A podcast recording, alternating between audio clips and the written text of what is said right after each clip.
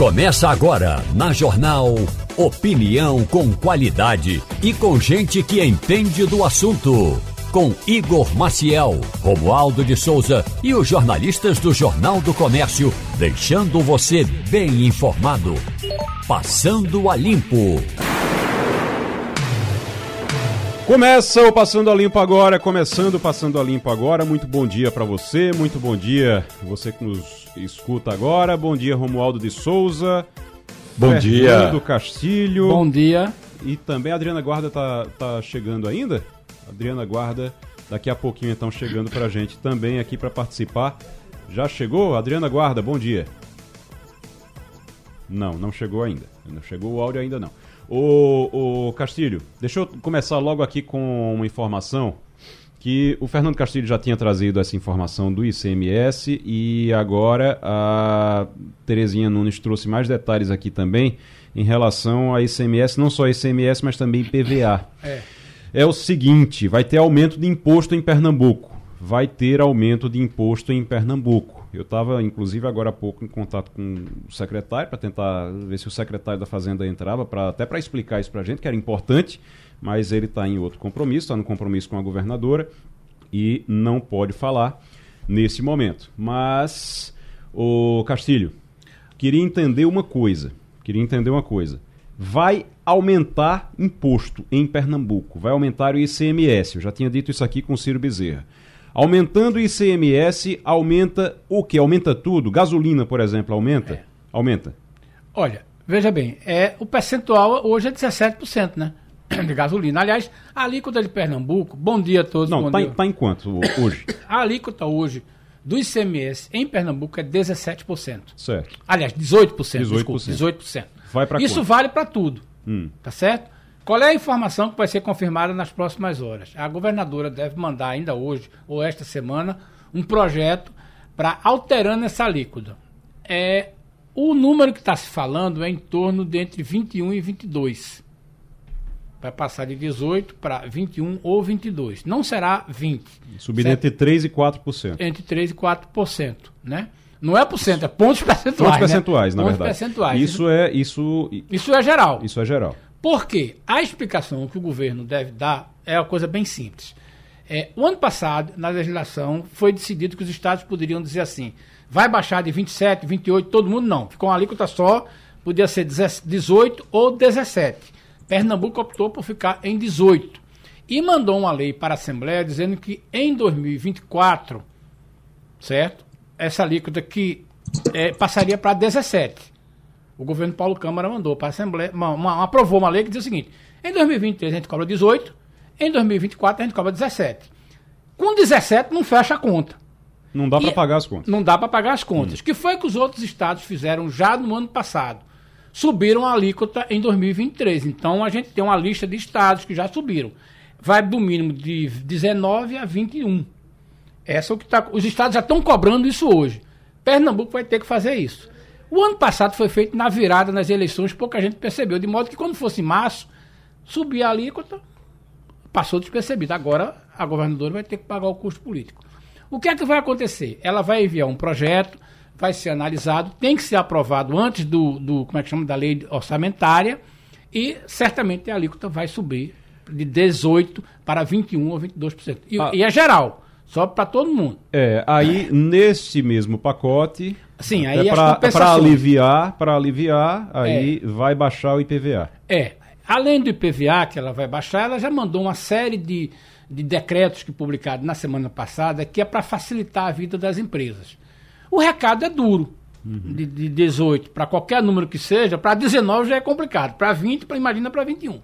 Mas é o que o governo tem. Qual é o argumento que a gente está ouvindo por aí, embora o, secretário da Fazenda depois deve conceder entrevista, a governadora deve falar. Qual é o argumento? Se for para cumprir o projeto que foi mandado ano passado, de- em vez de subir, baixar 17%, as contas do Estado já não fecham em 24, 25, 26. Sim. Porque você tem todo um programa, tem a inflação, tudo bem. E os programas de governo. Então, o que o governo está fazendo é o seguinte: a gente vai subir, porque se a gente não botar esse percentual, depois da reforma tributária, não pode mexer mais. Então, você vai fazer isso aí para que, quando acontecer a reforma tributária, que vai acontecer, a gente tenha essa garantia de receita do Estado. governo vai se defender. Mas, é, em resumo, é basicamente isso. Certo. Mas aí vai ter uma compensação. Esse aumento, é então. É o IPVA que vai ficar menor. O IPVA vai ficar menor. Eu, o que eu ouvi é que o IPVA vai ser um dos mais baixos do Nordeste, inclusive.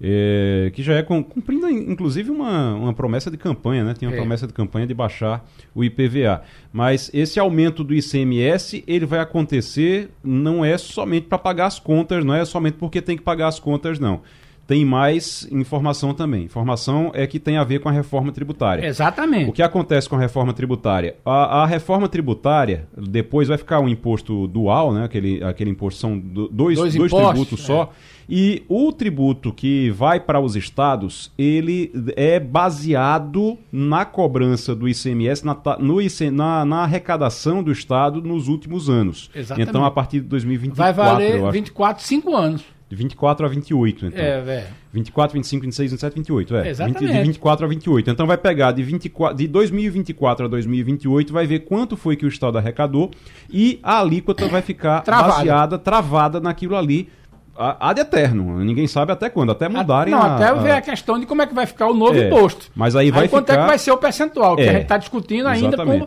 que o governo Esse percentual, para o Estado é, lá na frente ter um percentual maior, precisa cobrar mais agora, a partir de 2024. E é por isso que está aumentando já agora. Isso está acontecendo nos outros estados já, também. A né? Lagoa já subiu de 17. É, como os governadores fizeram isso uhum. no ano passado Alagoas já está cobrando 19 a partir de 1 de abril. Bahia, é, 19 a partir de também 1 de abril. Maranhão já está cobrando. Piauí já está cobrando. Mas está tá todo, tá todo mundo cobrando 19, a gente Faltou vai cobrar 21, somente né? Pernambuco, Ceará e... Não, mas espera aí, está todo mundo cobrando 19, a gente vai cobrar 21? Não, mas vão subir também. Ah, eles, eles também eles vão subir. subir também, ah, porque tá, veja tá. bem, olha, Alagoas está 19, Bahia 19, Maranhão 20, Piauí 19 é, Rio Grande do Norte 20, hum. Sergipe 22, certo? Então, eles vão ter que se organizar. Porque qual é, a, qual é a partida? Você tem que fixar agora, porque vai fixar e vai valer por cinco anos. Certo. Imagina as contas daqui a cinco anos. É isso que os governos estão fazendo. Romualdo de Souza, a reforma tributária, isso tudo baseado na reforma tributária, né? É a preparação. Isso tudo, isso tudo antes, antes, da reforma, da reforma tributária, tributária, e os e os governadores bem que poderiam se preocupar em fazer o dever de casa. O dever de casa, claro, é fazer esse ajuste. Agora, tem um ponto que eu considero muito importante que os governadores ainda não estão fazendo. A reforma tributária já está no Senado Federal. Falei ontem com o relator da reforma tributária e Eduardo Braga me disse o seguinte: olha, eu vou convocar os, eu vou convidar os governadores para uma conversa, mas até agora a gente ainda não teve nenhum sinal de que, por exemplo, o consórcio Nordeste queira dialogar com a gente sobre reforma tributária, a frente parlamentar, ou, desculpe, a, a frente de prefeitos ou a Confederação Nacional de Municípios. Então, a reforma tributária está agora no Senado, é mais fácil dialogar no Senado, porque são apenas 81 senadores, ao contrário que na Câmara são 513, e parece que ninguém, ou pelo menos nesse momento, não, não estão movendo uma palha para que a reforma tributária seja dialogada, seja negociada. Adriana Guarda, bom dia, Adriana. Bom dia, Igor. Bom dia, ouvinte da Rádio Jornal. Ô, Adriana, uh, isso vai ter impacto na economia toda do Estado, né? Vai sim, né, Igor? A gente depende completamente da arrecadação, né? Para os recursos do Estado, os investimentos, tudo que está aí é feito basicamente com recursos da arrecadação, né? Se mantém as contas com esse recurso, né? O que tem de fora são os empréstimos, né? Que você consegue captar aí, que é mais, na verdade, para investimentos, né? Mas para tocar o dia a dia do Estado, essa arrecadação é fundamental, né? Mas então, pra, os governadores, entender, como o Romualdo está dizendo, é. tem que ficar de olho, né? Mas para a gente entender, no caso desse aumento do ICMS, o, as operações ficam mais caras também, né? Fica tudo mais caro. Fica, fica tudo mais caro, né? Vai penalizar a população mais uma vez, né? Porque a gente sabe que paga ICMS em tudo que a gente compra, né? Em produtos e serviços, em tudo que a gente compra. No feijão que a gente compra, na internet que a gente tem em casa, né? no, no, no programa de streaming que você tem, no produto de serviço de streaming, tudo você está pagando, no combustível, está pagando em tudo. Então, consumidor vai sim pagar por tudo isso aí, por esses aumentos. Esse é um daqueles impostos que eu falo aqui o tempo todo, quando o pessoal diz, ah, eu não, eu não declaro imposto Oi. de renda. Oi, Romualdo, estamos lhe ouvindo. O, quando a gente fala assim, ah, eu não declaro imposto de renda, eu não pago imposto, então eu não, eu não pago imposto a ninguém, não quero nem saber. Você paga sim, amigo. Você paga. Quando você vai comprar, se você comprar um confeito, você está pagando imposto. ICMS é um desses impostos. É é, que é arrecadado direto ali quando você paga. Você está pagando um real em alguma coisa, tem hoje 18% desse um real. No caso, 18 centavos é, você está é. você tá pagando Exatamente. por causa do ICMS. Agora vai pagar. E outra coisa, né, Igor, 20, que a gente 21, precisa alertar a população é que não sei não sei se as pessoas prestam atenção nisso, mas às vezes você vai botar combustível no carro, aí o frentista fala assim para você: você quer a nota fiscal? É uhum. É claro que você quer a é, nota, exatamente. Porque é com essa nota fiscal que vai, vai, vai garantir que o seu imposto vai ser usado, né? Para pagar as contas do Estado, para fazer o que é necessário fazer com esse, com esse recurso. É verdade. Na hora que você não pega essa nota, você está deixando o cara tá lá não pagando o imposto, né? não recolhendo, você está pagando o imposto de qualquer maneira na gasolina que você comprou, né? E o dinheiro vai ficar para o empresário. Então, assim, essa, essa perguntinha essa... aí, se eu quero a nota, você tem que dizer, é claro que eu quero. Você pagou 18% ali a mais do. Do que você pagou, 18% era de imposto, é. e aí você deixou para o dono do posto, tá? Exatamente. Você não, Isso mesmo. você não pede a, a, a nota. É, exatamente assim. Pernambuco tem uma As lojas, as pessoas estão com o costume de fazer essa perguntinha: se você quer a nota. É óbvio que você quer a nota, é preciso dizer que você quer a nota. Uhum. Verdade, Castilho. Não, Pernambuco tem uma sequela porque é o seguinte: Pernambuco, como é um estado concentrador da distribuição de combustível então, o peso na arrecadação do Estado do item combustível é muito forte. Aí é daí porque essa, esse reajuste dela de querer fazer isso. O ano passado baixou todo mundo para 17, 18, ficou nisso aí, como a gente tinha falado. Mas Pernambuco tem uma característica, porque aqui tem a refinaria, tem os postos de distribuição, essa é uma coisa. Tem outro reflexo também. Pernambuco cobrava 32, não, chegou a cobrar 29 telecomunicações. Baixou para 17, 18. 18, aliás. E tinha energia, que era 25, 27, 29. Pernambuco era 27. Baixou para 18. Essas perdas foram decorrentes daquela lei do ano passado, que nivelou os três produtos: comunicações, combustíveis e energia para 17%, a lei do Bolsonaro. Agora tem que. É uma forma que os estados estão encontrando para tentar corrigir aquele problema. Só que Pernambuco não fez o dever de casa, porque não devia ter feito logo o ano passado, né? E essa curiosidade de que, pela lei que é aprovada ano passado no governo Paulo Câmara, deveria baixar de 18 para 17. É uma Rapaz, questão política que... aí que a gente vai debater ainda. Deixa eu entender uma coisa. Então, no ano passado, no ano passado, o governador era Paulo Câmara, os estados já estavam, eh, fizeram a redução, mas já começaram a retornar. Programar. A programar já esse aumento. Em 23. E aí, Paulo Câmara, que já estava no final do mandato, que não, era mais, não ia ser mais governador em 23, ao invés de fazer o que fez. todo mundo tinha feito, ele não fez ele nada. Não fez, e, ainda, e ainda foi programada uma redução. Foi isso? Esse vai ser o embate político que a gente vai ver por aí. E nem dava para pagar as contas. É, a lei diz o seguinte, que hum. em, em, em 23 a gente não altera a alíquota, como os outros estados fizeram, a gente não altera nada, deixa em 18. Mas em 24 a gente reduz em 1% ficaria 17. Essa, essa, essa decisão do governo do estado do ano passado, que a governadora. Isso vai ser um tema político, que uhum. vai ser muito briga. Mas a governadora está, pelo menos que a gente já ouviu, para leu, né, escreveu, é que o governo está se corrigindo nesse negócio. Então, ele quer dizer que Paulo Câmara deixou a bomba para depois. Então. Aí é o pessoal de política que vai falar. Só estou falando a... de economia. É, Romualdo, o governador sabe que não vai ser mais governador no ano, no ano seguinte, e aí faz ali uma bondade com todo mundo por alguns meses, vai embora e deixa a bomba para o próximo governador resolver. Isso é bem, é bem comum, né? É, isso é comum. Isso, aliás, aconteceu e não foi apenas em Pernambuco. Mas Vamos pegar o caso específico de Pernambuco. O governo de Pernambuco, na gestão anterior, sabia da necessidade de fazer essa correção e não o fez. Não fez, fica bonitinho. Agora, o atual governo, e também o atual governo, quando estava lá no palanque no ano passado, sabia que se vencesse as eleições, teria de fazer essa correção. Então também não é surpresa para ninguém, nem que Paulo Câmara se apropriou desse direito de não fazer a correção e jogou a bomba no colo do próximo governador, no, ocasionalmente caiu de ser Raquel Lira, e Raquel Lira, quando estava na campanha eleitoral, sabia, olha, se eu vencer, eu vou herdar algumas bombas, uma delas é essa falta de correção, que o Paulo Câmara não fez. O Castilho, Romualdo e Adriana. Adriana Guarda, Romualdo de Souza, Fernando Castilho. Deixa eu é, falar agora de, de, reforma tributária, porque tudo isso que a gente está falando aqui tem a ver com a reforma tributária, como já foi dito, vai ter que aumentar por causa da reforma tributária, os estados estão tendo que se adequar já.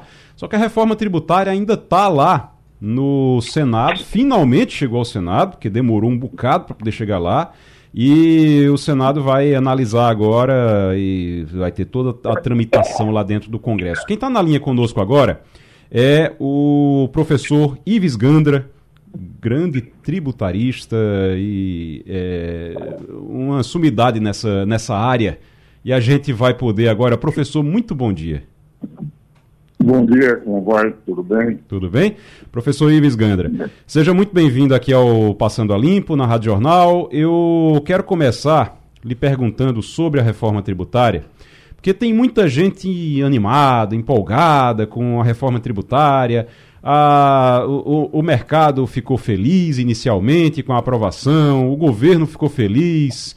Mas o que é que a reforma tributária vai trazer realmente? Que a gente já conversou com algumas pessoas aqui que diziam: olha, vai piorar muito antes de melhorar alguma coisa, então tem que ter paciência. Tem que ter paciência com a reforma tributária, professor? Veja o seguinte: é, um pernambucano que eu admiro muito, meu amigo, o Gerardo Maciel, que foi secretário de Fazenda, secretário da Receita Federal, tem a mesma opinião que eu que a reforma tributária iria simplificar uhum. toda a legislação. Para que tenham noção, eles triplicaram o número de artigos da Constituição da reforma tributária. Quer dizer, vai tendo que vão ter que estudar a matéria a partir da legislação internacional, e tem que coadunar isto em três vezes mais disposições constitucionais aprovadas no Congresso do que o sistema que estava na Constituição. Segundo ponto, eles definiram que essa reforma teria como base fundamental uma única alíquota para todos os setores. E haveria uma simplificação da tributação. Na Câmara dos Deputados, diversas pressões levaram a ter exceções de 60% para agropecuária, para é, saúde, para educação, para restaurantes, para parques temáticos. A gente vai dizer, para algumas uh, uh, exceções, que evidentemente aquela lista única não vai ser única, vai ser uma alíquota diferenciada, e aqueles que não estiverem nas exceções vão ter que pagar mais. Por outro lado, nós vamos ter, evidentemente, a alíquota que eles imaginavam era de 25%, e hoje se calcula que pode chegar até 33,5%, seria de longe o maior IVA nacional. E esse cálculo foi feito pelo secretário da Fazenda do Estado de São Paulo, Felipe Salvo. Por outro lado, ainda, para analisar a dificuldade, o novo sistema vai ter que conviver com o velho até 2033, sendo que, como foi dual, o CDS entra em vigor em 2026 e o IDS em 2029. Então, o contribuinte que diz que esse sistema é caótico, vai conviver com esse sistema caótico, mas para simplificar, vai ter que ainda conviver com o novo sistema. Que vai dizer, nós temos uma complicação do exercício tributário até 2033. Mas não tenha dúvida que vai haver mais pressões para outras exceções, uhum. o que vai levar a todos que não tiverem exceções uma alíquota maior. Por exemplo, todo o setor de serviços sai de uma alíquota média de 5% de ISS, mais 3,65% de PIS e COFINS, para uma alíquota que vai a 33,5%. Uhum. Lia na Folha de São Paulo, há dois dias atrás, as empresas aéreas disseram se tiverem que pagar o IBS, serviço, eles não estão excepcionados, vai haver um aumento considerável das passagens aéreas. Os advogados, por exemplo, que não têm criticado, não vi o Conselho Federal da Ordem lutar junto à Câmara dos Deputados, eles passam de uma alíquota fixa para 33,5% de IBS. Vão pagar para indústria, vão pagar para comércio, vão pagar para agropecuária, está na mesma situação. Eles não poderão compensar nada. Quer dizer, uma indústria como a Volkswagen vai pagar mais do que um advogado, do que um engenheiro, do que um médico, do que o apostador de serviço público. Parte daquela alíquota, que era de serviço de 5%, para 33,5%. A indústria ganha muito. E como ela pode compensar todo imposto, a indústria tendo a mesma alíquota que um advogado, um médico, um engenheiro, é evidente que a indústria vai pagar menos, porque ela compensa que os outros pagaram. Mas um médico, um advogado, um engenheiro, um é, prestador de serviço de tecnologia, etc., ele não tem o que compensar, porque não tem insumo. Então, nós teremos o serviço pagando muito mais, a agropecuária, mesmo com a redução, vai pagar mais, o comércio vai pagar mais e a indústria vai pagar menos. Os bancos também vão pagar menos indiretamente. Em outras uhum. palavras, é uma reforma que, para simplificar, vai complicar até 2033. Hum. É uma reforma que vai implicar também o aumento da carga tributária, porque estados e municípios com o regime de destino que vão ganhar vão ficar muito satisfeitos com o IBS. Os estados que vão perder vão ser compensados por fundos da União. Agora, se um ganha e outros não perdem, é o contribuinte que perde, porque vai ter que pagar mais de carga tributária para compensar os que perdem e aqueles que ganham não terão problemas que vão ficar muito satisfeitos. Certo. E por último lugar, hum. eu queria também colocar um dado que me parece importante, Sim. é o seguinte, hoje, por exemplo, o estado de Pernambuco, de São Paulo, do Rio Grande do Norte, enfim, todos os estados sabem definir a sua política do ICMS nós vamos ter um conselho federativo. Esse conselho federativo, composto de 26 estados do Distrito Federal e 28 representantes dos 5.570 municípios, então, a esmagadora maioria dos municípios terão que ser representados por outros, por delegados, mas não com autonomia financeira no Conselho Federativo, esses municípios serão representados e a essa altura, muitos dos municípios, principalmente os municípios capital, por exemplo, o Recife, São Paulo, Porto Alegre, entende? aqueles Belo Horizonte, grandes municípios, vão perder muito de receita, vão ter que ser compensados. O que ocorre? O Pacto Federativo, que dá na autonomia financeira, uma autonomia administrativa, política e financeira, essa deixa de existir como autonomia.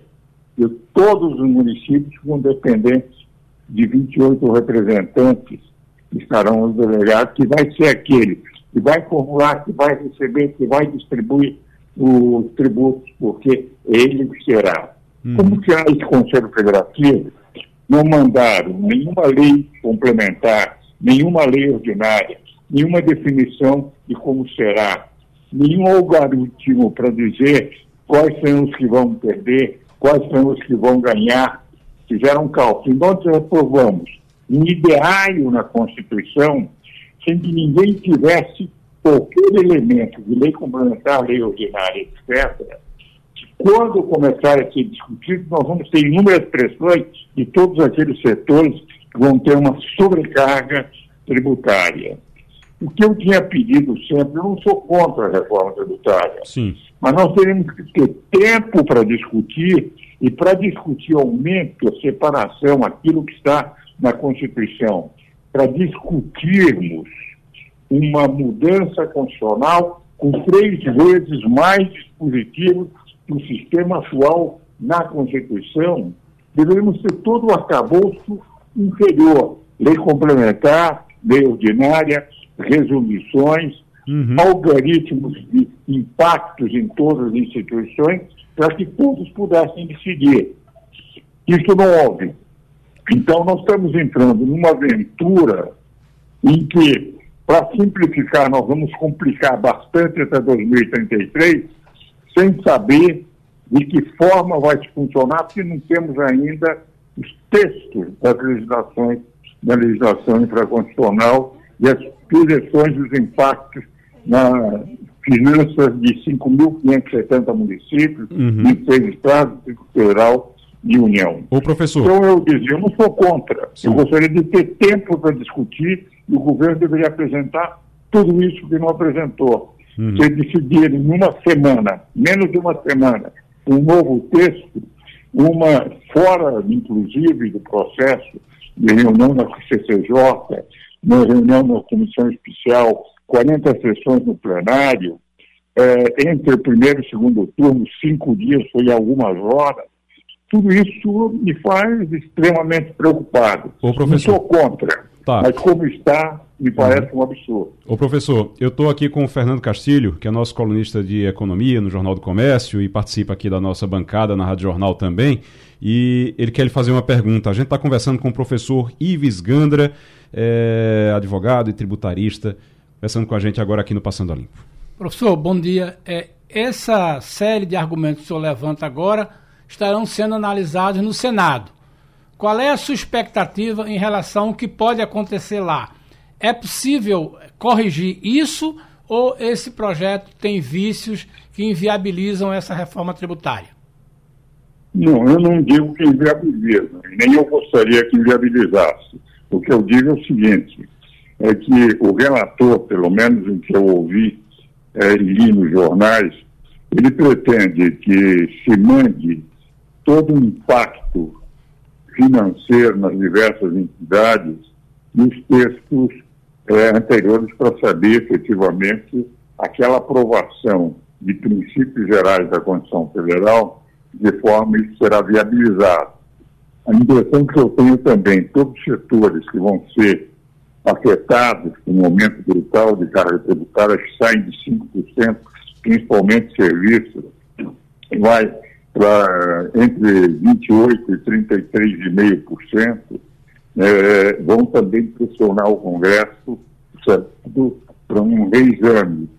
É, o próprio Senado, o relator, o presidente já disseram que querem ouvir audiências públicas e que não vai ser aprovado como na Câmara em poucos dias, sem discussão, sem audiência pública, sem nada. A impressão que eu tenho é que haverá muita pressão, haverá muita nas audiências públicas, cada setor vai mostrar os impactos, alguns inviabilizadores, por exemplo, todo setor, todo serviço. A agropecuária, mesmo com a redução, vai passar de 4,5% para 12% ou 13%. O comércio, todo a ser posicionado, no presídio do Conselho Superior de Direito da Ter Comércio de São Paulo, que representa 40% do comércio no Brasil, nós já nos posicionamos contrário, o texto como está, e tem que ser revisto. Então, tudo isso me faz acreditar que o Senado não vai inviabilizar, mas o Senado vai colocar uma série de questões, possivelmente tendo que ser devolvido. Grande uhum. parte do processo, projeto para ser rediscutido na Câmara, com as mesmas audiências públicas que serão feitas no Senado. Entendi. O, o, professor, a gente está com, com o tempo já é, estourado aqui, mas eu queria lhe fazer uma última pergunta antes. É, por que é então que está todo mundo tão empolgado com essa reforma? Porque tudo que o senhor está falando é, é. porque tudo, tudo que o senhor está falando é de a gente ficar apreensivo. Claro, precisa ter uma reforma, precisa, mas a gente precisa estudar melhor, precisa ver como é que, como é que vai ser isso, a gente precisa entender que vai, vai piorar, vai complicar um bocado antes de melhorar. Mas por que está todo mundo tão empolgado com a reforma? Veja o seguinte: um, há um setor que vai ganhar muito. Hum. É o setor da indústria, certo. em que haverá uma grande redução. Hoje eles têm um IPI médio de 10%, o ICMS mais de 18%, PiscoFins de mais 9,65%. Então, eles serão o único setor que vão ter redução da alíquota básica e como vão poder compensar todos os insumos, vai ser um tributo muito menor do que eles estão pagando hum, hoje. entendi. Então, toda a propaganda, se senhores perceberam, toda a propaganda em jornais, etc., foi feita pela CNI, pela FEBRABAN, aqueles setores que vão ser os setores que vão ganhar. Os senhores não viram, por exemplo, a agropecuária, a FAESP, a CNA, a CNC, ao contrário, a CNA, a CNC, pondo todas as objeções, queremos discutir, queremos discutir, não foram ouvidos. É evidente que o gasto, por exemplo, chegava-se em Brasília, havia um propaganda em todos os postos que a reforma iria facilitar a vida do Brasil. Todos esses, evidentemente, um forte apoio da Confederação Nacional da Indústria, que a indústria vai ser realmente beneficiada. O que me parece é que, por exemplo, todos os grandes professores de direito tributário, Paulo Dias Carvalho, Humberto Ávila, o próprio Everardo Maciel de Pernambuco, me entende, é, tem colocado as suas objeções. Eu participei de um congresso só de especialistas de direito tributário do Brasil inteiro, 400, depois da palestra de todos os professores, entende? Eu pensei que eu ia ficar sendo o único alertado mas todos os professores que falaram no Congresso, a questão de três semanas aqui em São Paulo, mostrava sua grande preocupação. Todos dizem, nós não somos contra, mas não podemos discutir assim, mandar por goela abaixo, sem ter os outros textos para sabermos isso vai funcionar ou não, quais são os setores, porque o que se critica no sistema atual é de que há muitas exceções, uhum. mas essas exceções já começaram a ser abertas. Entendi. Então, tanto faz ser IBS, ICMS, etc., porque vamos ter um, um, IVA. Nós já tínhamos o IVA desde 1958 com o imposto de consumo. Uhum. Quer dizer, o princípio da não cumulatividade. Eu fiz um congresso em 75 trazendo aqui o Jean-Jacques Philippe, professor que introduziu o IVA no, no, no Congresso, no, na União Europeia, um francês, um professor, nós conversamos e batemos, demos uma palestra juntos, uhum. entende? Entende. E, e, ele dizia que o imposto que nós temos, ICM, na época era ICMS, ICM só, era um imposto não cumulativo, IPI era um imposto não cumulativo, era um IVA brasileiro. Então já, então, tinha, dizer, já, já se discute isso há muitos anos. Coisa, uhum. Vendeu-se alguma coisa que de rigor não representava. Entendi. Todos que não entendem de reforma tributária, que não entendem que direito tributário é mais complexo, vendido que isso vai salvar o Brasil, isso vai salvar o Brasil, aprovaram sem nenhum texto. Nós não temos nenhum impacto todos os setores que vão ser prejudicados vão começar a pressionar quando essas leis forem discutidas. E Muito o pior, bem. o contribuinte até 2033, eu tenho 88 anos, não vou ver isso, mas até 2033 eles vão ter que conviver com um sistema que dizem que é caótico e um novo sistema que tem que aprender para conviver junto. Eu Professor. acho que tudo isso deve ser discutido amplamente e não foi. É Essa é a minha preocupação. Essa discussão agora está no Senado, depois volta para a Câmara, mas poderia ter sido melhor discutido. Professor, muito obrigado. Professor Ives Gandra, tributarista, advogado, conversando com a gente aqui sobre a reforma tributária. Vamos direto para Washington. Fabíola Góes, bom dia. Bom dia, Igor. Bom dia a todos. Fabíola Góes, nossa correspondente nos Estados Unidos. Eu vou passar direto para Adriana Guarda para lhe fazer pergunta, Fabíola. Adriana. Vou dar uma olhadinha aqui na pauta rapidinho. Pronto. Então, então vamos para Romualdo. Romualdo de Souza. Ei, Fabíola Góes. Bom dia. Tudo bem por aí? Bom dia, Romualdo.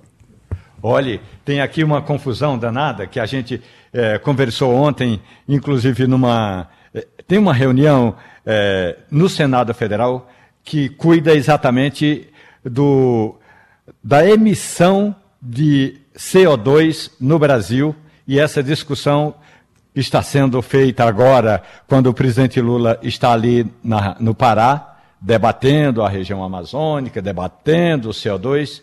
E aí alguém até falou o seguinte: e que tal se a gente implantasse em Brasília a limitação de, de circulação de veículos no centro da capital federal? Para que isso ocorra aqui em Brasília ou em qualquer cidade brasileira, é preciso que a gente tenha um transporte público é, de confiança, seguro e viável, coisa que o Brasil não tem.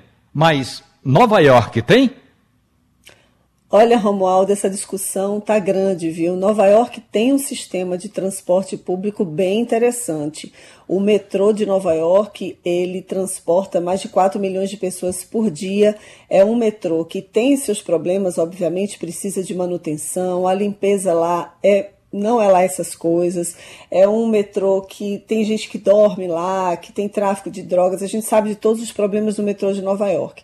Mas ele consegue levar, sim, as pessoas até os seus destinos. E a polêmica toda agora é que o estado de Nova York ele quer reduzir né, o número de pessoas que circulam na Big Apple, na capital, em Manhattan, principalmente na área ali onde tem o Wall Street. Então está tendo protesto de tudo quanto é lado, de gente que mora, por exemplo, em Nova Jersey, que é um, um estado do lado e que utiliza muito transporte individual, né, o carro, para ir até Nova York para trabalhar.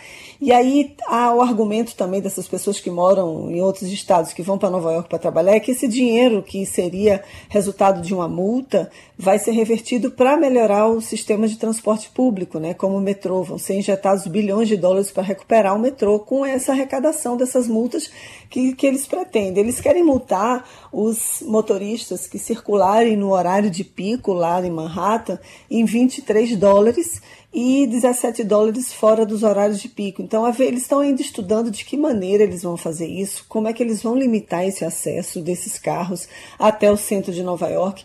E pegou também no calo, é um calo no sapato dos taxistas, né? Aqueles taxistas que a gente vê muito em filme, aqueles táxis amarelos que circulam em Nova York, eles também estão em polvorosa, porque caiu muito a arrecadação deles por causa da pandemia e também por causa do uso de aplicativos, né? por exemplo, Uber, aqui tem o Lyft também, que é muito usado. Então, eles estão reclamando, dizendo que vai ter que repassar o preço dessas multas para os passageiros, que vão reduzir o número ainda mais do uso do táxi. Então, está uma discussão muito grande, está tendo já processo da justiça, na justiça, para discutir se essa cobrança é legal ou não, mas o governo americano já deu carta branca para Nova York e decidiu o que, que ele vai fazer ali no, essa, nessa área central de Manhattan. Vamos agora com a Adriana Guarda. Oi, Fabiola, bom dia. China e Estados Unidos sempre se bicando aí, né? Queria que você explicasse para a gente essas restrições aí impostas pela China nas exportações de produtos que são necessários para fazer chips né, nos Estados Unidos. Por que é que eles estão é. fazendo isso e se isso vai atrapalhar, atrapalhar a produção americana? Olha, olha Adriana, essa é mais, esse é mais um capítulo nessa longa briga por semicondutores. Quem é que vai ganhar a liderança mundial por semicondutores? Essa semana, a China impôs restrições de importações de dois materiais considerados essenciais para a produção de semicondutores, que é o galho e o germânio. Esse tipo de mineral ele não é encontrado na natureza facilmente, então você precisa fazer subprodutos dele. E a China domina em 80% e 60% a produção mundial desse tipo de, semi, de, de material, né, de semicondutor. E aí a, a medida está sendo vista como uma retaliação às medidas impostas pelos Estados Unidos nesse setor de tecnologia. Os Estados Unidos já, já tem um ou dois anos, eles já estão é, determinando que algumas empresas aqui não vendam diretamente para a China. E a China, ela tem esse interesse, não só um interesse comercial, mas interesse geopolítico também, né, de, dessa briga com os Estados Unidos. E aí os Estados Unidos, com o poder que eles têm, inclusive são eles que fazem o design dos chips, né, Taiwan é responsável pela produção, pela, pela fabricação desses chips, né? E aí tem a, a, questão do encapsulamento também, que a China sabe fazer isso, sabe mexer com a parte final, mas ainda não consegue desenvolver esses chips como Taiwan, Taiwan faz, os Estados Unidos fazem. Então, é uma cadeia mesmo global. Os Estados Unidos estão pressionando o Japão e a Holanda também para que não façam negócios diretamente com a China. A Holanda ela domina a produção das fábricas que fazem esses chips. Os, os, os chineses querem comprar a todo custo e os Estados Unidos estão fazendo de tudo para a Holanda não vender diretamente para eles. E aí entra Taiwan também, que a gente sabe que é uma ilha que se declarou independente da China. A China vive ameaçando invadir Taiwan. E se isso acontecesse por acaso, seria um caos. Imagina, tudo que a gente utiliza hoje, principalmente agora com o incremento nas, na inteligência artificial, é com o uso desses chips. Né? Isso não é só para a fabricação de celulares, mas também para carros elétricos, também para armas mísseis que são utilizados, a questão de, de armamento mesmo, por exemplo, micro-ondas, tem muitos materiais, muitos equipamentos que utilizam esses chips e por isso que eles são tão importantes. E numa cadeia global como essa, de globalização que a gente tem na produção desse equipamento, uma briga nesse momento entre os Estados Unidos e a China é muito ruim. Os Estados Unidos também estão querendo que o Brasil entre na jogada para na questão da fabricação de, desses semicondutores, mas isso é muito caro para ser desenvolvido ainda no Brasil. O máximo que o Brasil poderia ser, seria fazer o encapsulamento desses chips, mas isso ainda está sendo discutido. Agora, seria uma oportunidade gigante para o Brasil entrar também nessa produção desses equipamentos. Rapaz, eu estava aqui, o, o, Fabíola falando disso e eu estava conversando aqui com o Castilho, Castilho dizendo aqui, a gente não lembra da tabela periódica do galho e do germânio. O galho, aí eu vim, vim pesquisar aqui. Galho é um metal do grupo 13 da tabela periódica, viu? Para você que está estudando química aí. E germânio do grupo 14. Aí também da classificação periódica de elementos. Tá vendo? Aí. Eu você fiquei, conhecia? Não, conhe, lembrava disso, Castilho? Não, é, certamente eu tive que ver na tabela que eu não me lembro de ter passado nem pelo galho, nem pelo germânio nas aulas de química. Mas você usa isso aí direto no seu celular. Pois tá? é, isso aí. Se você é, não sabia. Tá vendo? Fabiola, obrigado, Fabiola. De nada, um abraço. Eu estou vendo agora que Romualdo Anderson Torres está, neste momento, depondo a CPMI do 8 de janeiro. Vamos ouvir um pouquinho? Durante todo Ali? o tempo que permaneci no Ministério da Justiça, foquei no trabalho técnico para o qual eu estava preparado. Após 20 anos de experiências e estudos. Sempre agi dentro da lei, respeitando a hierarquia e a disciplina, que são os pilares da Polícia Federal. Procurei dar o exemplo como ministro, respeitando a autonomia da Polícia Federal, da Polícia Rodoviária Federal, nunca interferi em investigações ou assuntos internos dessas corporações. Nunca permiti que a polícia fosse usada para perseguir adversários do governo. Sei que pairam muitas dúvidas e muitas perguntas. Por isso, aproveito o tempo desta breve introdução, senhor presidente, para adiantar alguns esclarecimentos sobre fatos importantes. Após os levantamentos, os lamentáveis atos de 8 de janeiro, retornei tão logo foi possível ao Brasil e me apresentei à Justiça. Como é de conhecimento de todos, estive preso por 117 dias no Batalhão de Aviação Operacional da Polícia Militar. No dia 10 de janeiro, durante uma busca e apreensão em minha casa, tá a polícia encontrou Anderson um texto a Torres, Romualdo, fazendo uma introdução para o depoimento dele. Diz que sempre agiu dentro da lei. O ex-ministro da Justiça e ex-secretário de Segurança do Distrito Federal está depondo agora a CPI do 8 de janeiro que é ele foi preso inclusive logo depois da, da de todos aqueles atos da, do 8 de janeiro exatamente como se tivesse é, de alguma forma facilitado aquilo, né?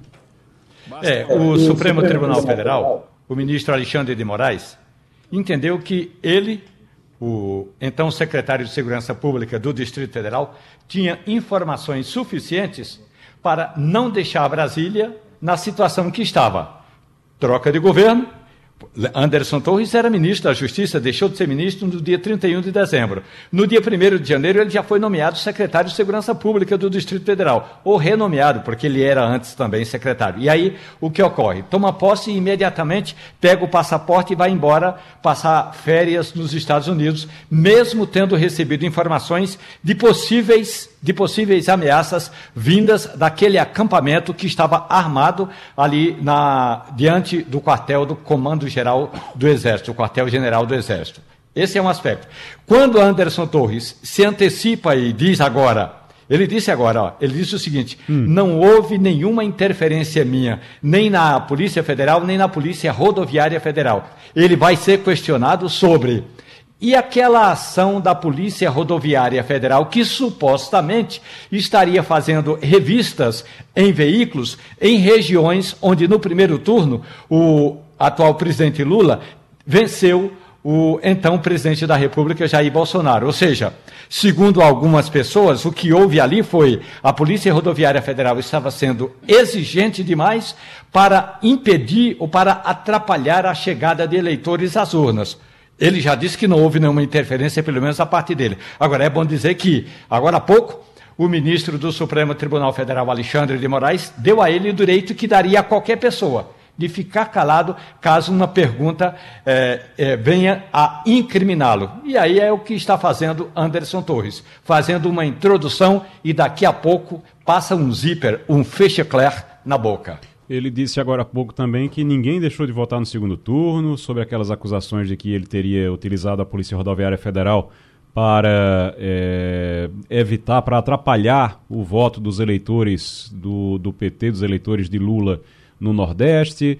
Disse que a minuta do golpe que encontraram lá na casa dele era uma aberração jurídica, que ele não tinha levado aquilo a sério. E ele continua falando. Vamos ouvir mais um pouquinho. Prisões. Tudo isso foi feito com total transparência. Ninguém deixou de votar e o próprio TSE reconheceu isso no segundo turno. A Diretoria de Inteligência do Ministério da Justiça produziu uma planilha onde constavam, constavam os locais onde os candidatos Lula e Bolsonaro haviam obtido mais de 75% dos votos no primeiro turno, com o intuito de fazer um cruzamento e identificar possíveis crimes eleitorais nesses redutos. Esse documento não foi compartilhado com a Polícia Rodoviária Federal e, até onde eu sei, também não foi difundido nos canais de inteligência. Eu nunca questionei o resultado das eleições. Fui o primeiro ministro a receber a equipe de transição, no caso do atual ministro Flávio Dino, que seria meu sucessor. Entreguei relatórios, agi de forma transparente e sempre no sentido de facilitar. Durante a transição foi, não foi registrado qualquer contratempo e tudo correu dentro da normalidade em relação ao Ministério da Justiça. Está aí então o ex-ministro da Justiça Anderson Torres, que está iniciando o depoimento dele na CPMI do 8 de janeiro e falando que nunca questionou o resultado das eleições também. Nunca questionou o resultado das eleições. Segue aqui o Anderson Torres falando nesse momento a CPMI do 8 de janeiro, ex-ministro da Justiça. por manifestantes foram Está falando agora. Nunca houve omissão ou leniência de minha parte enquanto ministro da Justiça sobre esses acampamentos. Nunca houve qualquer impedimento para que fossem monitorados ou investigados. Quando reassumi a Secretaria de Segurança do DF, minha primeira ação foi tratar do desmonte do acampamento em frente ao quartel-general do Exército. No dia 6 de janeiro foi realizada uma reunião com o comandante militar do Planalto, general Dutra, e a secretária de Ação Social do Distrito Federal, Ana Paula Marra. Também estava presente a Coronel Cíntia, que ocupava o cargo de subsecretária de Operações Integradas da Secretaria de Segurança. Nesta reunião, nós tratamos da retirada total do acampamento que ocorreria a partir do dia 10 de janeiro. Agora quero falar um pouco sobre o papel da Secretaria de Segurança Pública na reformulação, na formulação. Ele está fazendo, ele está fazendo Castilho um, é um resumo de toda a atuação dele no período e dizendo, olha, eu não fiz nada disso, eu não não não atuei para atrapalhar nada, eu tentei ajudar. É mais que um, é, é ele está fazendo um resumo ali de tudo que de toda a defesa dele, né? É, tá lendo aquele relatório que tem assim os objetivos e a missão de cada secretaria, né? Então ele fez isso a partir do Ministério da Justiça e certamente agora fará dos objetivos e a missão da Secretaria. O que se questiona não é isso não. Se questiona é a, a, a inação dele né, na, nas informações disso aí, no dimensionamento que estava aí, mas vai ficar sempre muito difícil para o ex-ministro Anderson Igor explicar por que é que pega um avião e vai-se embora para fora do, do país, independentemente de qualquer coisa que tivesse acontecido. A pergunta que eu faço e tenho ouvido de várias pessoas é o seguinte: se, mas sabendo eh, ele, ele fazer essa viagem, que não tem nada, Exatamente. não tem problema ele tirar férias. Não, é isso aí. Mas ele, ele sabendo que havia, sabendo que havia um um acampamento. Um, não, o acampamento havia, mas que havia a ideia de, de é. fazer um quebra-quebra e tudo. Ele, se vou, ele tinha essa informação, né? Eu vou mais longe. Será que o simples fato de haver aquele acampamento permitia a ele, com uma semana de no cargo, sair, se ausentar do país? A simples existência do acampamento já era um problema aí. Já era um desafio, porque era o um novo governo. Então, é aquela história. Ele vai ter que se explicar sempre por isso. Talvez o Romualdo seja melhor. Deixa eu, deixa eu só trazer uma coisa aqui agora para Romualdo também, porque não teve acordo na Câmara e a votação do arcabouço está emperrada. E está emperrando também o PAC. O PAC ia estava marcado, estava tudo certo para ser anunciado no dia 11 que é a próxima sexta-feira. Vai ser anunciado o PAC essa semana ainda, Romualdo? Está sendo feito um, uma série de ajustes. Esse ajuste de que trata o Palácio do Planalto, aliás, eu conversei ontem com um importante assessor que quer ser e que acha que vai ser o sub do PAC. O que é o sub do PAC? É o seguinte: o presidente Lula deve fazer uma mudança na estrutura de governo e vai tirar o vice-presidente da República lá do MIDIC, o Ministério do Desenvolvimento, Indústria e Comércio, e trazê-lo para o comando do PAC. Então ele vai ser o gerentão do PAC. Lembrando que no passado Dilma Rousseff também foi gerentona do PAC. Voltando agora à atual gestão, então o, o, já, os ajustes ainda não estão completos. Havia uma expectativa de que Lula agora, lá na, na região amazônica, eh, pegasse alguns dados ou alguns, eh, algumas reivindicações dos governadores estaduais para colocar nesse PAC lá e, e lançá-lo ainda nesta semana. Possivelmente vai ter de ficar para a semana que vem, porque esse PAC, o que é o Programa de Aceleração do Crescimento, ainda não está totalmente concluído. Oh, vamos a viagem, né? Oh, o Adriana, é, é, tem a viagem também, porque ele vai viajar. Ele viaja quando, Romualdo? Ele viaja na sexta-feira, vai à África, vai a, a África do Sul, Johannesburg, e vai também a São Tomé e Príncipe. Tem uma expectativa, Adriana, muito grande em cima do, do PAC. O PAC é aquele conjunto de obras que foram já prometidas para agora, seria o PAC 3, né? Porque já teve o PAC 1 e 2, vai ser o PAC 3 agora e que entre essas obras está ou estaria a Transnordestina, aqui o trecho de Suape, que não pode mais nem chamar de Transnordestina, inclusive também, porque o nome não é mais Transnordestina, mas a, a, a, ferrovia aqui do trecho de Suape, do que já foi a Transnordestina, no caso, né, Adriano? Pois é, aqui a gente aguarda muito, né, Igor? Essa, essa liberação dessa obra, esse novo recomeço, seja com a empresa que já estava prevista aí no governo Paulo Câmara, seja com outra empresa, mas assim, não dá mais para esperar, né? A gente fica ansioso para que isso aconteça, porque já demorou demais, né? São muitos anos, são, são décadas já, né, de espera por essa obra. Então, daqui a pouco completa duas, né? Começou em 2006, daqui a pouco completa duas décadas sem que a situação se resolva e a gente continua ali no, no sertão do Araripe sem poder fazer, transportar nosso gesso, né? Para o Nordeste, sem poder aproveitar esse transporte que é mais barato, mais eficiente, né? É e assim, chega de tanta, tanta inércia, né, Igor? São anos e anos, são vários governos, né? Passou por várias presidências, por vários governos, né? Uhum. Foi Lula, Dilma, Temer, e ah, é do Bolsonaro, agora Lula de novo. Eu tive. Precisa eu, sair, né? É, eu tive lá no, no, no início dessa. Que a gente foi para o Piauí, eu fui com, com Ângela Belfort. A nossa Ângela uhum. Belfort, eu fui com Ângela Belfort fazer uma, uma reportagem, eu, eu fazendo para a TV e para a rádio, ela fazendo para o jornal, e isso já tem al, alguns anos, e já estava muito atrasado na época, e quando a gente foi, a gente foi a um local onde Lula tinha feito o lançamento da pedra fundamental, dos primeiros trilhos que foram colocados lá, e ele plantou um pau-brasil perto da, da, da do, dos trilhos, significando ali que era o, o, o, recomeço, o reinício ali do, do Nordeste e tudo, ia começar com o pau-brasil, e ele plantou o pau-brasil, a gente foi lá, o local do pau-brasil, o pau-brasil morreu, a, a, árvore não cresceu, lá morreu, é, no local, a gente viu lá tudo seco, o, o local onde estava, e a única coisa que a gente encontrou lá foi alguns metros de trilho e um jumentinho que estava por lá. Era a única coisa que tinha ali na região. E o povo, tudo que estava na esperança de emprego, de um monte de coisa na região, todo mundo ainda na mesma situação. Está lá até hoje, do mesmo jeito. Uma frustração, né? É. Uma grande frustração. Complicado. Agora, se me permite. Oi, Romualdo. A bancada pernambucana quer colocar. Romualdo, só, só, Romualdo, só um minutinho que o áudio. Vou pedir aqui para a Vanildo. É, o áudio está um pouquinho abafado. A Vanildo vai liberar ali agora o áudio de Romualdo. Ah, tá. Agora, pode falar. Agora vai. Pois bem, se me permite, a bancada pernambucana quer fazer uma reunião com os dirigentes do PAC antes do lançamento desse programa de aceleração do crescimento para colocar o metrô do Recife entre aqueles programas que serão financiados pelo governo federal.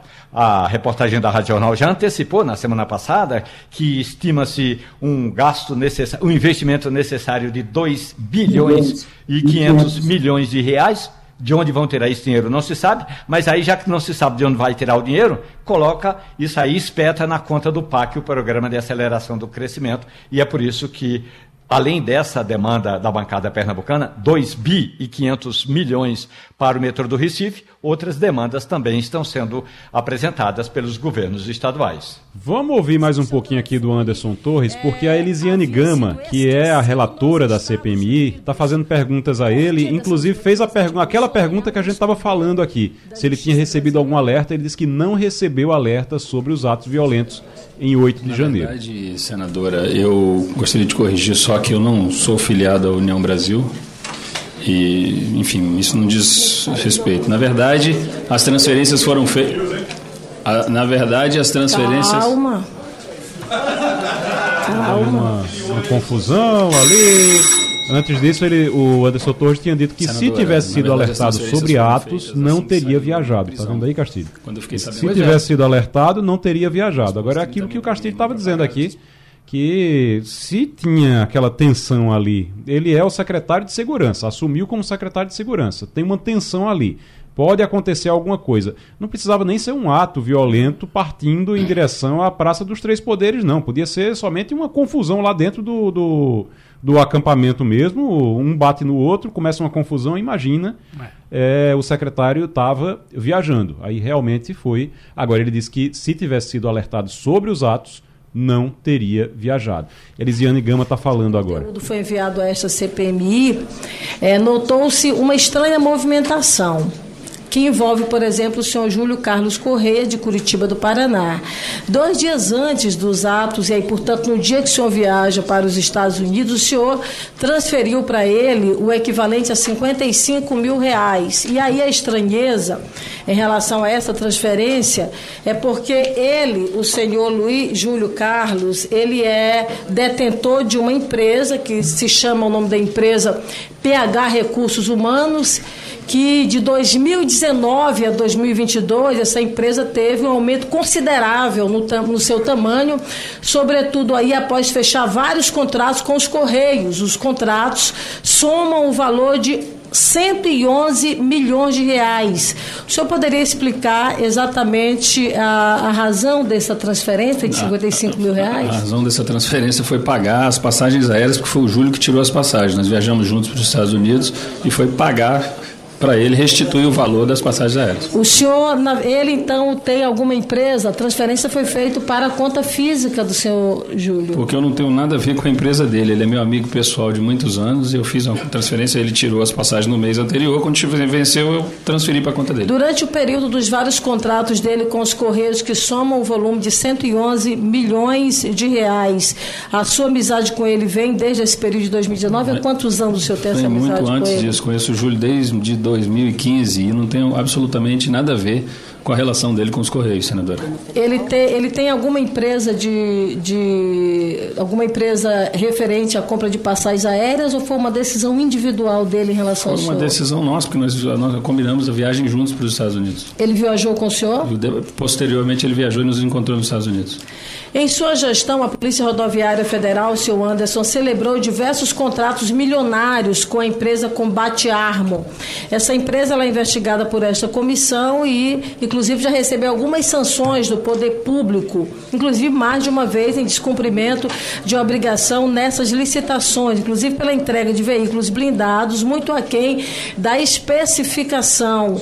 É, além disso, para esta empresa, o senhor Silvinei, depois, nessa comissão, inclusive, inclusive chegou a afirmar que buscou é, guarida, não é, através da busca, inclusive de uma contratação e de um emprego. O senhor teve informações sobre esses contratos que foram firmados na Combate Arma e, ao mesmo tempo, também o senhor teve informações acerca dessas várias sanções que esta empresa recebeu por haver uma estranheza em relação a essas licitações? Não, não tive conhecimento sobre isso, senhora relatora. Tá aí então o Anderson Torres, ex-ministro da Justiça e ex-secretário de Segurança do Distrito Federal, falando a CPI, a CPMI do 8 de janeiro, daqueles dos atos de 8 de janeiro, ele dizendo que não tem informação nenhuma, mas a relatora, que é Elisiane Gama, senadora Elisiane Gama, do PSD do Maranhão, tá ali cheio de documento e dizendo, ó, oh, esse contrato e essa transferência que o senhor fez. E ele está negando tudo.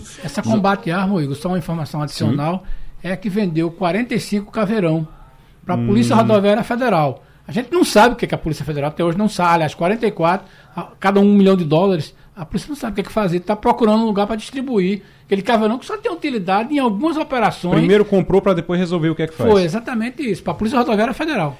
Mas, o Romualdo, estou é, vendo aqui também que o governo estava enfrentando um embate com a bancada evangélica após resolução do CNS sobre aborto e maconha. O texto do colegiado é vinculado ao Ministério da Saúde, não tem efeito prático, são só recomendações, é o Conselho Nacional de Saúde, mas está a maior confusão porque a bancada evangélica não gostou. A bancada evangélica não gostou? Assim como a mesma bancada está apoiando o deputado pernambucano é, Mendonça Filho naquele projeto legislativo que trata sobre a legalização ou, a descriminalização é, do porte é, de, de, de, uma pequena quantidade de maconha, até 60 gramas. Então, eles se juntaram ontem, divulgaram um manifesto, essa bancada evangélica, dizendo o seguinte: eles começam usando uma frase assim: aqui não vai passar. Acontece que há uma independência desse eh, Conselho de Saúde que analisa todas as situações e que ouve a sociedade, que fez audiências públicas para chegar a essa conclusão. Aí a bancada faz essa pressão, o Palácio do Planalto precisa do apoio da bancada evangélica, parte dos integrantes do Conselho Nacional de Saúde é indicada pelo governo federal e pode ser que haja mudança. Ou seja, nós estamos caminhando para, nesse aspecto específico, para um retrocesso importante, tudo por causa da política. Todas as terças e quintas-feiras, no Passando a Limpo da Rádio Jornal, Felipe Moura Brasil faz um balanço do cenário político, os bastidores de Brasília, a análise das decisões que afetam a vida do país e a opinião de quem conhece o dia a dia do poder. Felipe Moura Brasil, todas as terças e quintas, na Supermanhã da Rádio Jornal. Felipe Moura Brasil, bom dia. Salve, salve, Igor, equipe e grandes ouvintes da Rádio Jornal. Sempre um prazer falar com vocês. Ô Felipe, eu estava ontem, a gente até escreveu, repercutiu muito, repercutiu muito mal as falas do, do governador de Minas Gerais, Zema, o Romeu Zema, aqui no Nordeste, repercutiu muito, muito mal mesmo. E é, até escrevi sobre isso ontem. O Romeu Zema, ele, em alguns momentos, eu estava vendo declarações antigas dele, em alguns momentos ele me lembra Dilma Rousseff. Sabe quando a Dilma Rousseff falava as coisas que você dizia, rapaz, a gente precisa fazer um esforço muito grande para entender o que ela quer dizer com aquilo. tem que ter muita boa vontade, porque na hora de falar parece que ele fala da pior forma possível e aí gera todo esse tipo de, de, de polêmica, de repercussão. E é claro que a oposição, a oposição a ele aproveita, né? Como aproveitava com Dilma, aproveita hoje também para sambar em cima da confusão toda. É, o importante é distinguir o que, que é uma inabilidade, uma falta de traquejo político, até um provincianismo de quem não está acostumado com o debate nacional e fala como se estivesse falando é, para os seus conterrâneos, é de uma má fé, de uma desonestidade intelectual, é de uma maldade com um determinado segmento da população brasileira. Uhum. E isso não aconteceu.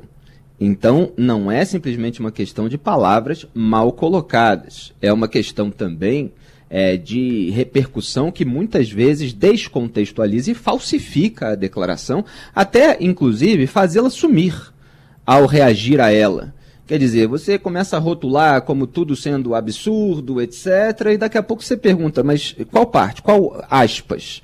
É, então, a gente precisa focar naquilo que realmente foi dito. Uhum. Porque muitas vezes você tem, por exemplo, manchetes em portais de notícia que, ao buscar fazer uma síntese daquilo que está ocorrendo, elas fazem parecer que o entrevistado disse alguma coisa que ele não disse.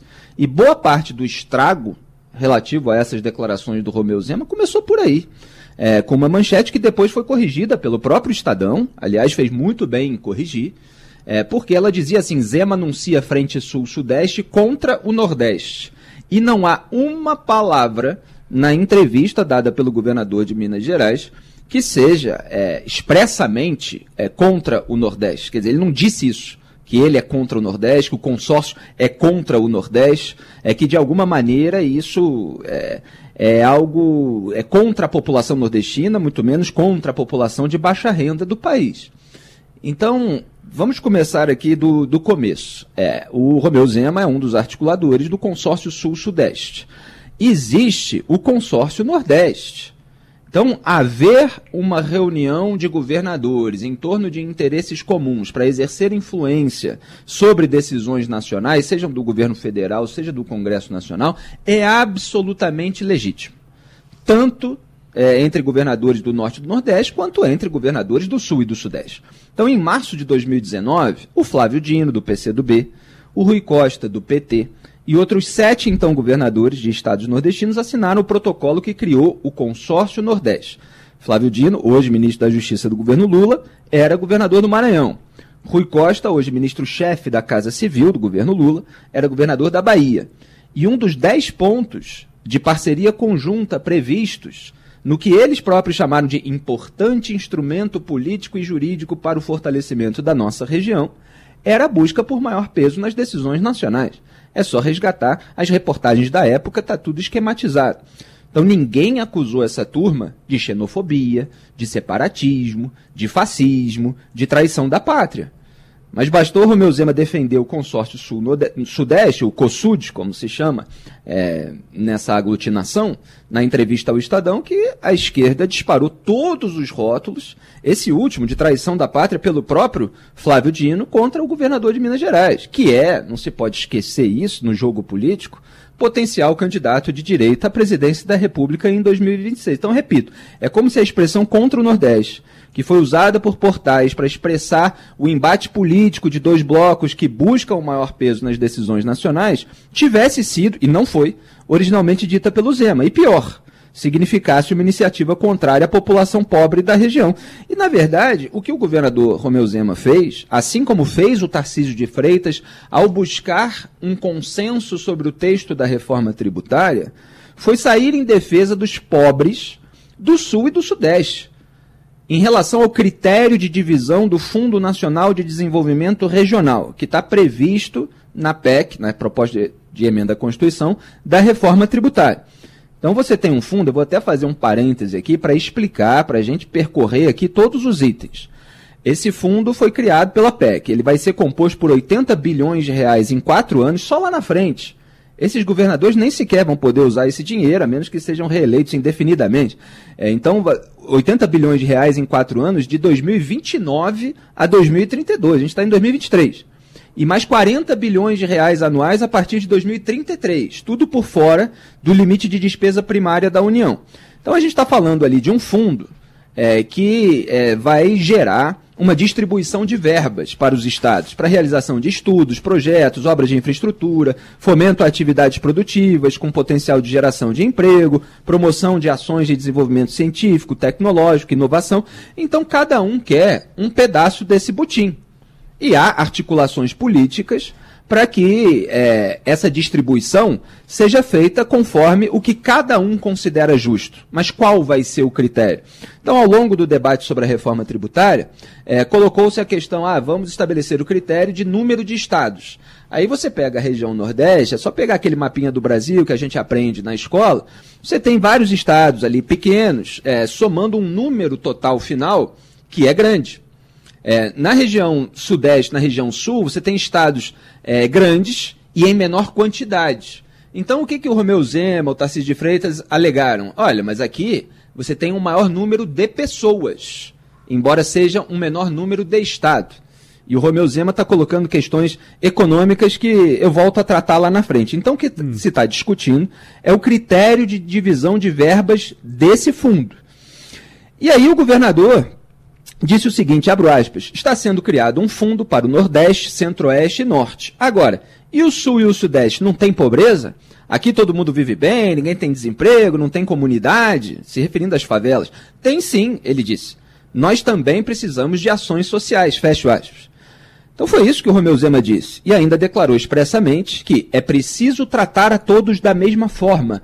As decisões têm que escutar ambos os lados. Quer dizer, em nenhum momento, só para deixar claro aqui o que realmente foi dito, o Romeu Zema disse que, olha, não, não deveria existir distribuição de verba para a população nordeste. Nunca foi dito isso. Ele está simplesmente é, apontando argumentos para que a região sul e a região sudeste também sejam contempladas. Uhum. O, e ele não está se colocando nem sequer contra algum tipo de compensação é, pelo histórico de pobreza uhum. do Nordeste, etc.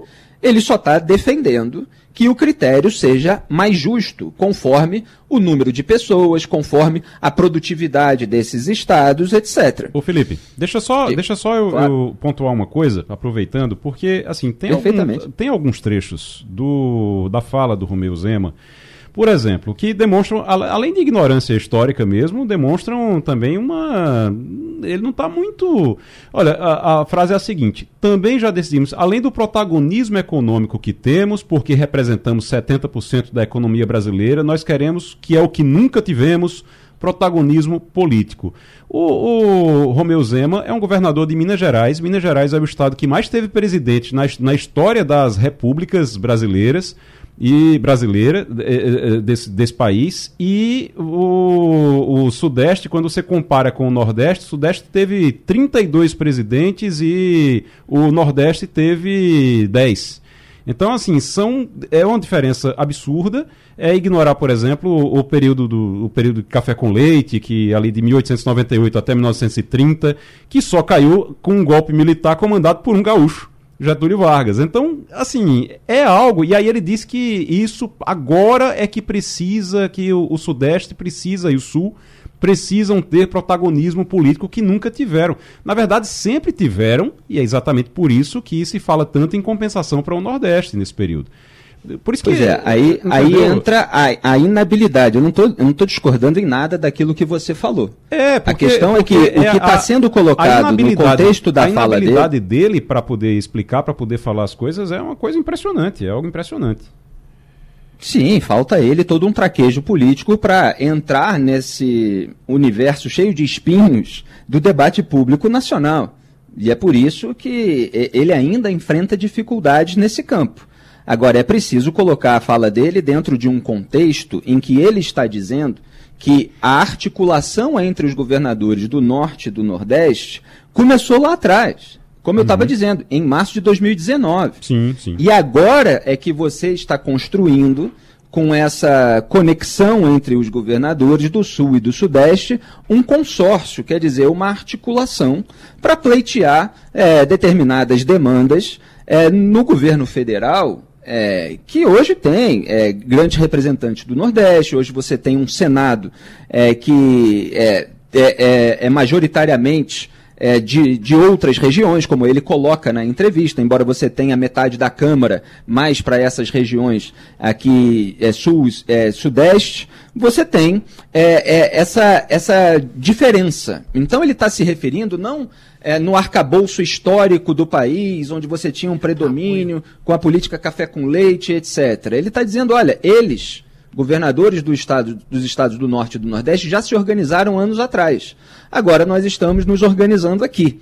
É, quando ele fala de protagonismo, obviamente, é uma escolha inadequada de palavra, porque aí dá uma ideia de liderança, dá uma ideia de é, proeminência, é, de você estar à frente dos demais. Agora, todo o, o contexto da declaração é um contexto de demandas. Eles estão se organizando, vamos nos organizar e vamos fazer uma distribuição justa com critérios que nós defendemos. Isso é exatamente o que o consórcio Nordeste faz e se propôs a fazer desde o começo. O meu ponto é o seguinte: é absolutamente legítimo que o consórcio Nordeste faça isso uhum. e que o consórcio Sul-Sudeste também faça.